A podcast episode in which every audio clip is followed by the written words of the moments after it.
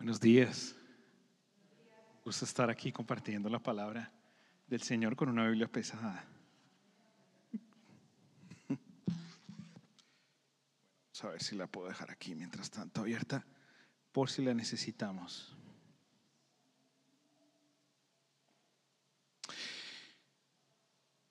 Hace ocho días Gio nos dio una hermosa introducción a los yo soy de Jesús en el Evangelio de Juan. Y nos explicó qué quería decir el yo soy desde Isaías, desde las palabras en el griego. Y hoy tenemos el primer yo soy. Resulta que Juan, el evangelista, parece ser que era fanático del número siete. Ese siete nos va a acompañar por los siete yo sois. No solamente había siete yo soy, sino cada yo soy estaba estrechamente relacionado con una señal que Jesús había hecho. Durante el Evangelio de Juan vamos a ver a Jesús convirtiendo el agua en vino como una señal, sanando al hijo de una persona importante, luego la señal de hoy, que es que eh, multiplicó el pan y los, y los peces para alimentar a una multitud. Luego lo vamos a ver eh, sanando a otras personas, hasta que la última señal es cuando resucita Lázaro por allá en el capítulo 11. Y cada señal está estrechamente conectada con un yo soy de Jesús. Y el yo soy de hoy es yo soy el pan de qué? De vida. Y me preguntaba esta semana, ¿cuál ha sido la hambruna más tenaz de la humanidad? A los que les gusta la historia, encontré tres grandes hambrunas. La hambruna irlandesa, que ocurrió en el año 1845 al 52. Esta fue la famosa enfermedad de la papa, que se infectó todos los cultivos de papa y murieron aproximadamente un millón de personas. Esta otra hambruna, que es la hambruna de Bengala, durante la Segunda Guerra Mundial, en el año 1943, en la India, y murieron entre 1.5 y 3 millones de personas de hambre. Pero esta encontré una más tenaz. La hambruna china entre 1959 y 1961. Murieron entre 15 y 45 millones de personas por decisiones que tomó en ese momento el Partido Comunista Chino. Y me seguía preguntando esta semana, ¿cuál es la hambruna más tenaz de la humanidad? Y aunque estas tres que he mencionado son las que los libros y los historiadores más resaltan, creo que la hambruna más tenaz que hemos vivido como humanidad es encontrar el sentido de la existencia humana. Pasan generaciones pasan culturas y no importa en qué rincón de la tierra, no importa qué religión, no importa qué idioma, el ser humano se sigue preguntando, ¿para qué estoy aquí? El ser humano, el ser humano se sigue preguntando, ¿y quién soy? ¿Hay algún propósito de existir aquí en la tierra? ¿Soy creado por alguien o existo como consecuencia, como un movimiento del cosmos? ¿Para qué estoy aquí ahora en esta generación? ¿Para qué estoy en los Estados Unidos en el 2024? ¿Quién soy? Durante los años, y me parece que hoy también, la manera como se ha querido saciar esa hambruna espiritual, esa hambruna existencial, por lo menos se ha repetido dos tipos de pan.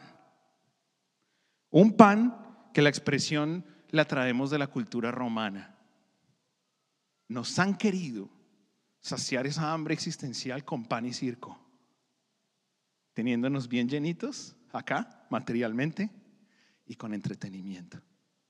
Entonces nos despistan. Y se busca fama, se busca show, se busca logro, se busca estatus. Y ese pan y circo ha dejado a la gente llena, pero no la ha saciado. Hay otro pan que creo que eh, la sociedad, la cultura, el mundo ha querido darnos durante los años para saciar esa hambre existencial y tampoco ha dado resultado. Es el humanismo. El humanismo es nuestro propio pan, el pan que hacemos aquí en la tierra, el pan espiritual, emocional intelectual que hacemos acá. Es un pan horneado en el esfuerzo humano por alcanzar algo trascendente. Es el esfuerzo por crear religiones. Es el esfuerzo por crear filosofías. Es el esfuerzo por explicar cómo mejor podamos con nuestras mentes reunirnos desde tiempos de Grecia hasta hoy para decir, ¿quiénes somos? Entonces el humanismo se ha convertido en un pan a lo largo de la historia a través de subculturas, tradiciones, religiones, filosofías, para definir que realmente el ser humano es lo que hace. Esa es una de las grandes conclusiones del humanismo. Somos lo que hacemos. Somos el estatus que tenemos. Somos el diploma que tenemos colgado.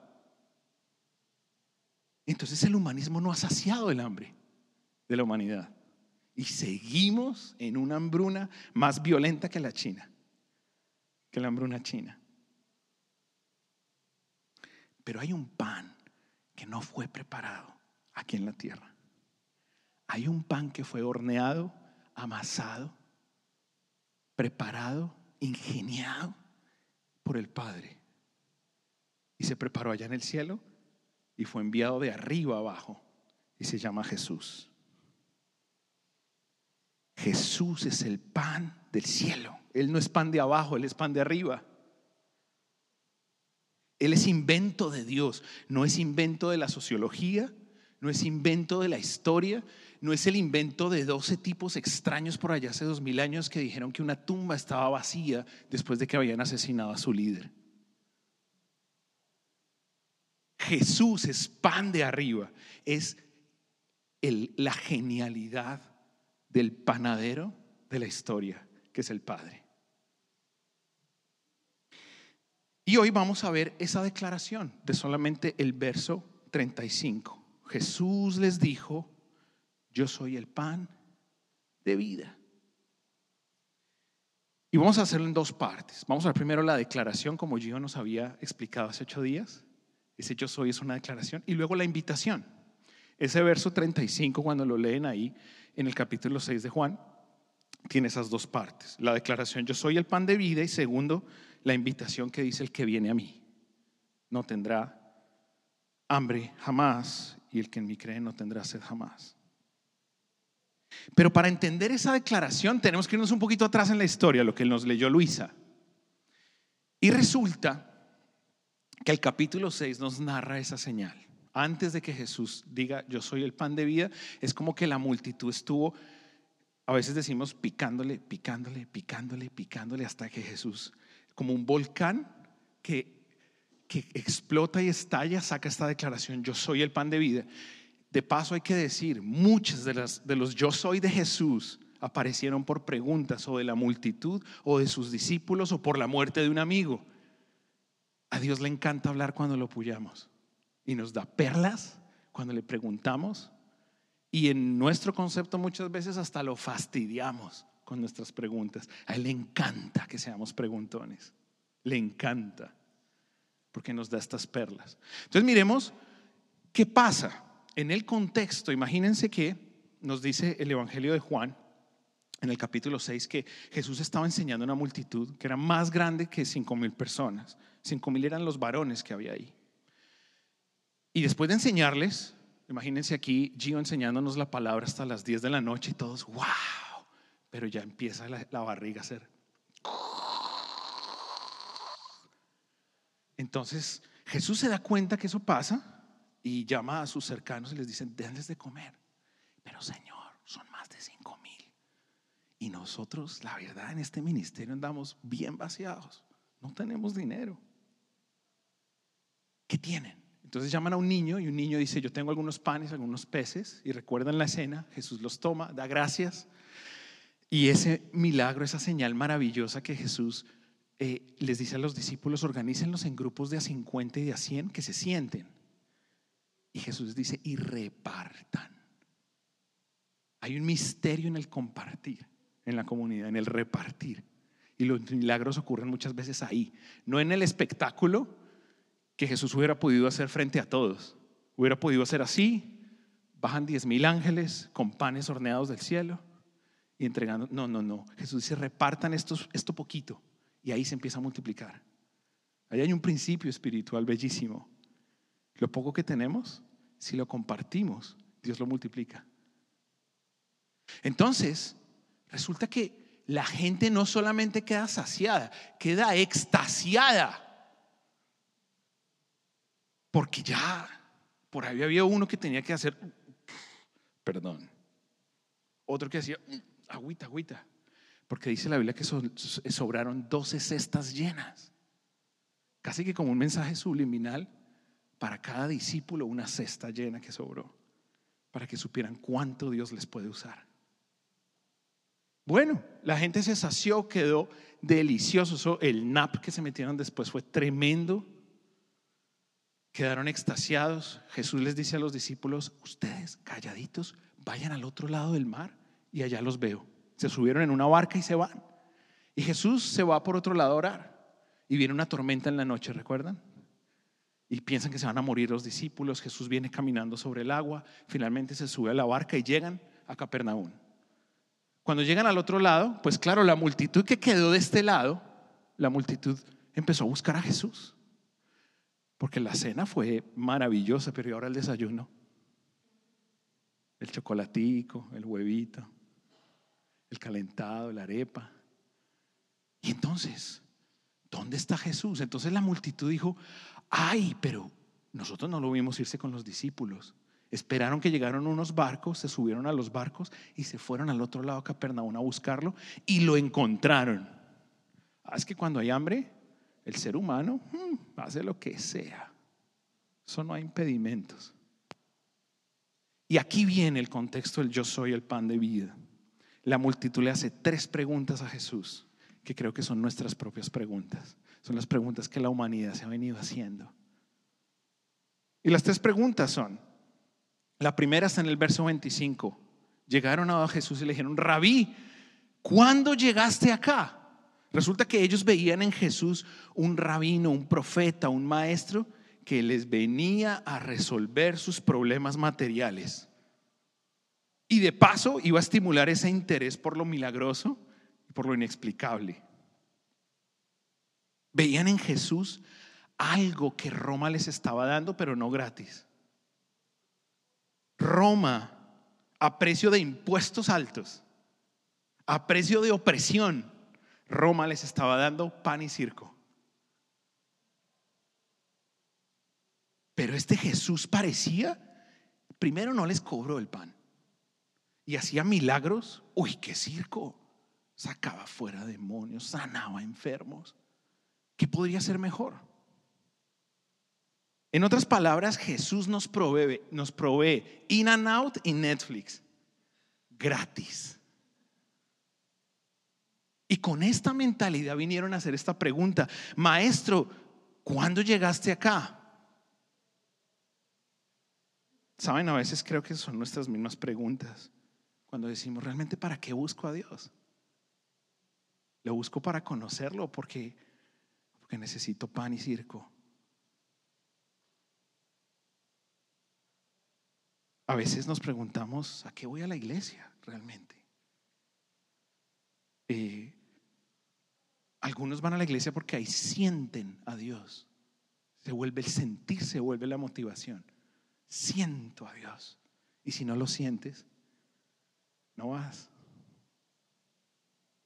Entonces nuestra búsqueda a veces se vuelve una búsqueda por el placer, no por Jesús.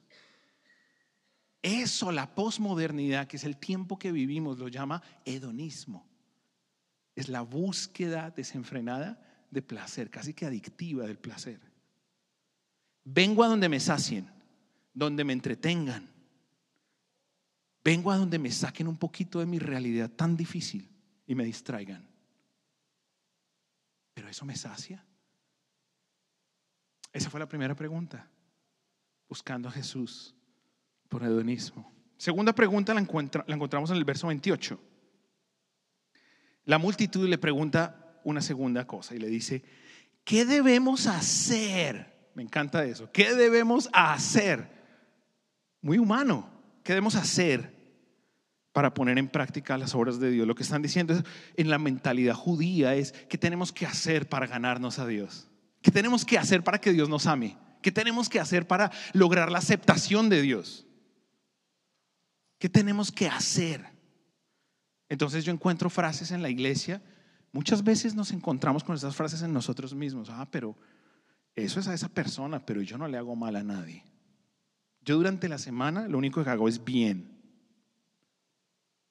Es más, Dios sabe, Diosito, además escucho esa expresión, ¿no? Diosito sabe que yo hago las cosas bien. Y hay otro, otra, otra plaga de la posmodernidad en medio de nosotros como humanidad y que esta pregunta la enlace y es el individualismo. Es decir, lo que yo hago es lo que le da sentido a mi vida. Yo soy lo que hago. ¿Qué tengo que hacer? Yo soy lo que hago. Nuestra identidad se limita a lo que yo he alcanzado. Esta es una cultura donde todo se alcanza. Entonces la invitación y la propuesta de Jesús diciendo yo soy el pan de vida gratis, como que insulta nuestro ego individualista. Porque algo tan grande como Jesús no puede ser gratis. Algo tengo que hacer para ganarme a Dios. Nuestra mente, nuestro corazón siempre nos, nos, lleva a esa batalla interna de decir algo tengo que hacer para que Dios me ame. Recuerdo en Colombia algunos pastores amigos que me decían que después que algunos de los líderes del narcotráfico en Colombia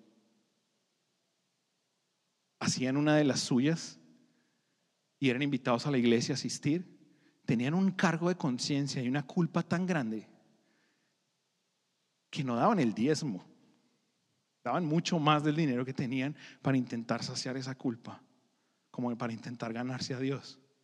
Y querían darle a la iglesia unas donaciones que cualquier pastor estaría tentado a recibirlas. ¿Usted se imagina una ofrendita de Pablo Escobar? Porque en el ser humano está ese, ese deseo que el que peca y reza empata. Pero Jesús ofrece pan gratis. Y la tercera pregunta, si la primera tiene que ver con el hedonismo, la segunda tiene que ver con el individualismo, la tercera tiene que ver con otros dos elementos de la posmodernidad que son el relativismo y el consumismo. Miren la pregunta en el verso 30. ¿Qué señal le dice la multitud? Wow, la cultura de la imagen. La cultura de lo visible, del show, del humo. ¿Qué señal, Jesús, pues, haces tú para que veamos y qué? Y creamos. Bien latina esta multitud. Ver para. Ah, qué lindo. En otras palabras, la multitud le dice a Jesús, demuéstrame con señales y entonces yo te empeño mi fe. Demuéstrame y entonces yo te vendo mi fe. Saben, hoy hay tantas opciones de en qué creer y en qué creer como personas en el mundo. Esa es una de las esa es una de las de la situación de la posmodernidad. Tú tienes tu verdad, yo tengo mi verdad, respetémonos. Tolerancia.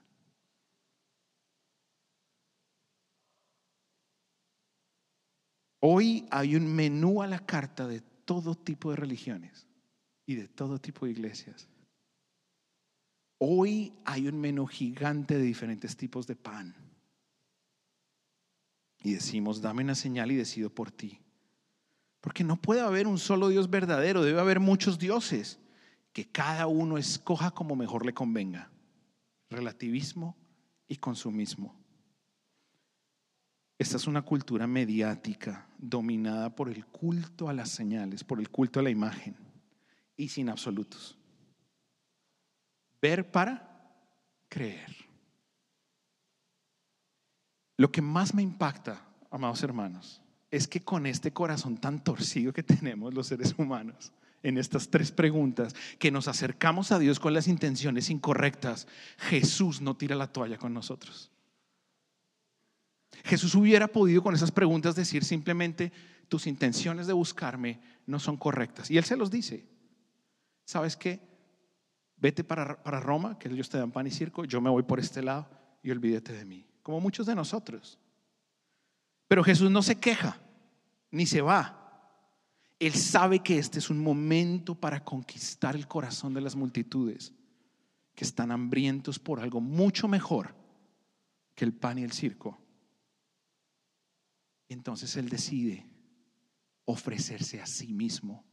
Él no dice, yo tengo el pan de vida. Él dice, ¿qué? Yo soy. La respuesta de Jesús no es, te tengo una filosofía, te tengo una religión, te tengo una respuesta asombrosa. Jesús dice, mi respuesta soy yo mismo y me doy por ti como pan de Dios.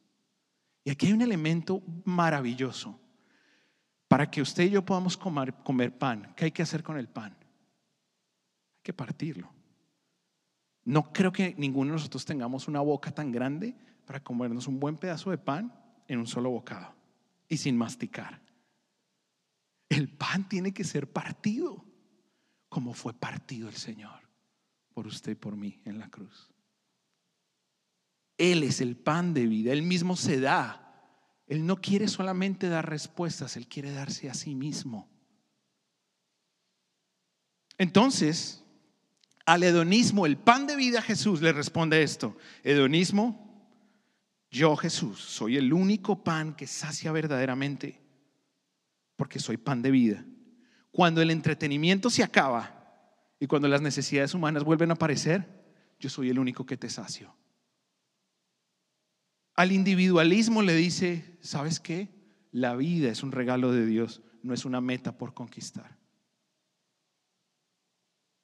para allá de creer que la vida está en tus manos. El salmista dijo, la vida es como la flor del campo, que crece y florece y a los pocos días se va. Y al relativismo y al consumismo de nuestra posmodernidad, Jesús, el pan de vida, dice, hay muchos tipos de panes en la tierra, pero solo uno es pan de vida, y es Jesús. Él dice, hay muchos panes en la tierra, pero solo uno viene del cielo. Y ese es el único pan que asegura una eternidad sin hambre. Veamos ahora la invitación. La segunda parte del verso 35 dice, el que viene a mí nunca tendrá hambre. Y el que en mí cree no tendrá sed jamás. Esta invitación es a comer. Esta invitación hoy, cuando Jesús nos dice, soy el pan de vida, es una invitación a comer. Qué lindo que la invitación no es ni siquiera obedecer. La invitación no es ni siquiera a seguir unos mandamientos y a comportarnos moralmente bien. Eso es una consecuencia. La invitación de Jesús para nosotros y para la humanidad es, vengan y coman, porque se están muriendo de hambre. ¿Han visto ustedes, hermanos, alguna, alguna vez a un niño con hambre en la calle? Si lo han visto, ustedes saben de lo que hablo. Así nos ve Jesús, muriendo de hambre. Usted le dice a un niño en la calle, no, sabes que es que como no eres cristiano, primero recibe al Señor y luego te doy pan. A veces la iglesia es así. Pero no Jesús. Él sabe el hambre que tenemos y primero lo sacia. Por eso en el Padre nuestro dice, danos el pan de cada día. Y después dice, perdona nuestras ofensas. No lo dice antes. Esta invitación es a comer. ¿Qué quiere decir comer espiritualmente? Sencillo, venir a Él y creer en Él. Eso es comer para Jesús. Todo en lo que creemos en la vida resulta siendo el pan que comemos a diario. En otras palabras, resultamos creyendo el pan que más consumimos. Los nutricionistas dicen, somos el pan que somos la comida que comemos. Somos lo que comemos en el mundo espiritual también. Y esta invitación me encanta porque aunque el Evangelio de Juan fue escrito para judíos y griegos, Jesús dice, cualquiera, el que venga a mí, Él abre las puertas de la panadería celestial para todas las razas, todas las naciones, todas las generaciones y dice, el que viene a mí. No hay discriminación. Es una invitación abierta a todo el que tenga hambre y quiera venir a ser saciado. La promesa en esta invitación son un nunca y un jamás. Nunca tendrás hambre otra vez. Jamás volverás a tener sed. Si quieren, hermanos, este pan no tiene fecha de vencimiento. El pan de vida no le sale mo. Ese pelo verde horrible que a veces le sale al pan cuando lo dejo detrás de la, del horno microondas y se me olvida sacarlo. Este pan no se descompone, ni necesita químicos para que perdure un poco más. Es el pan de vida. Una reflexión, una aplicación y cerramos, ¿les parece? Hace unos años, para ser exacto en el 2005, llevamos un añito de casados con Luisa, vivimos en Bogotá en un barrio, en un apartamento pequeño, un barrio que se llama Palermo. Y en ese barrio había muchos eh, homeless, muchos eh, habitantes de calle. Y teníamos la costumbre con Luisa de cada vez que comprábamos el pancito para ella y para mí, que no teníamos ni a Tomás ni a Isabela, comprábamos un poquito más porque nos íbamos a encontrar algún homeless en el camino. Y ya Luis y yo sabíamos los tipos de respuesta que teníamos. Yo había trabajado alguna vez con personas habitantes de calle, entonces yo ya sabía cómo abordarlos eh, cuando estaban drogados, cuando estaban dormiditos, cuando estaban en diferentes situaciones. Entonces las respuestas eh, que con Luisa a veces veíamos era, uy, gracias, y nos rapaban el pan y se iban. Otras veces eran un poco agresivos y no querían recibir. Otras veces estaban dormiditos o estaban muy drogados. Pero lo que pasó esa tarde fue muy chistoso. Y nunca lo vamos a olvidar, Luis. Ella ya sabe de qué estoy hablando. Salíamos de la panadería y vimos a un habitante de calle, un homeless. Repartimos el pan, hicimos el mismo protocolo que teníamos. Eh, disculpe, señor, ¿usted nos permite compartirle un pedazo de pan? Y el hombre nos dijo esto. Yo anoté las palabras para ser exacto. Uy, no, vengo de una comilona y estoy repleto, pero gracias. Entonces Luis y yo quedamos mirándonos y el hombre, pero lo dijo con una amabilidad, con una gracia. Dijo, yo vengo de una comilona allá arriba, estoy lleno, pero gracias. Y se fue. Y Luis y yo quedamos plop, así como con Dorito. ¿Saben? Esto creo que es una metáfora de nosotros con Dios. Estamos tan repletos de otros panes que Jesús dice, hay un pedazo de pan para ti. Y decimos, vengo de una comilona, estoy repleto, pero gracias Jesús, no quiero. Pero el estar repletos no significa estar saciados. Una aplicación. Como les dije, este Evangelio de Juan fue escrito para judíos y griegos. Para el griego, esta escena de la multiplicación de los panes podía ser el pan y circo que les conté. Para el judío es que Jesús estaba rompiendo con la tradición que decía que el pan que vino del cielo en el libro de Éxodo, cuando salieron de Egipto y fueron a la tierra prometida, venía por a causa de Moisés. Y Jesús les había dicho, no, no fue Moisés. Moisés fue el instrumento. Ese pan vino del cielo, del Padre, y ese soy yo. Bueno, para nosotros hoy ¿Cuál es nuestra más grande hambruna hoy? ¿Cuál es tu hambruna hoy? ¿En qué área de tu vida tienes hambre hoy? Hambre por una respuesta, hambre espiritual. ¿En qué área de tu vida no estás saciado? En el área familiar, en el área sentimental, emocional. Andas arrastrando fracasos. ¿En qué área está esa hambruna en tu vida hoy? Tal vez sea, yo me atreví a dar un paso más con el respeto de ustedes, hermanos. Y la llamé tal vez hambre de propósito. Es decir, saber realmente quién soy. Vengo a la iglesia, intento hacer lo que mejor puedo, pero a veces siento que no quiero vivir una vida fake ni quiero vivir una vida plástica ni superficial. Quiero trascender. No quiero a Jesús para tener pan y circo. O tal vez como los judíos nos hemos aferrado tanto a nuestras tradiciones y a nuestras culturas latinoamericanas y a la religión en la cual fuimos formados, que estamos diciéndole a Jesús como esta multitud, nuestros padres, dijeron ellas. Yo hago esto porque nuestros padres y no toda tradición nos trae saciedad. La religiosidad a veces nos lleva más a confiar en esa aparente seguridad de que ya sabemos de qué es la vida cristiana y qué se trata, que ya conocemos la tradición y conocemos hasta la jerga evangélica. Hermano, hermanita, Dios le bendiga. Y yo no tengo problema con eso, a mí me encanta. Pero se vuelve a veces una cápsula de protección que no, no enfrentamos el mundo real y seguimos sin ser saciados, aún viniendo a la iglesia.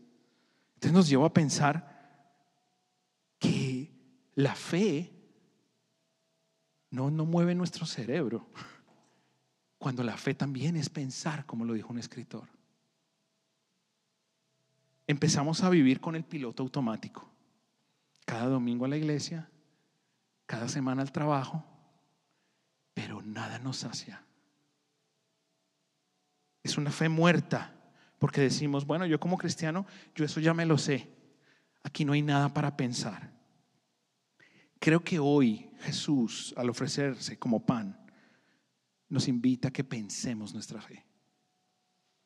Hagámosle preguntas a Dios, hermanos. Esas preguntas difíciles, hagámoselas a Dios.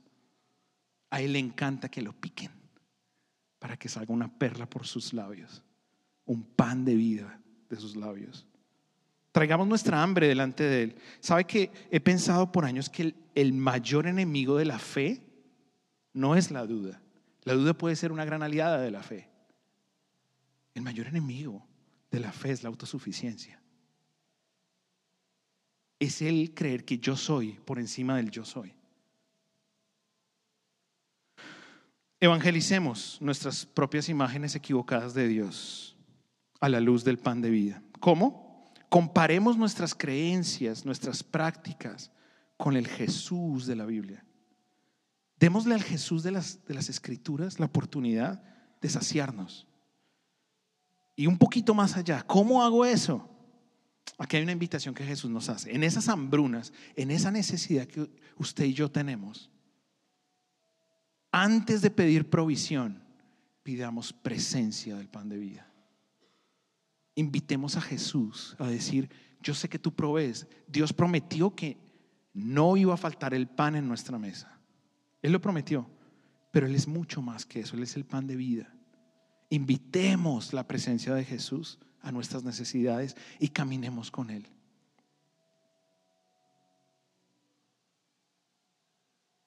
Que el Señor nos dé la gracia de comer esta mañana de Él.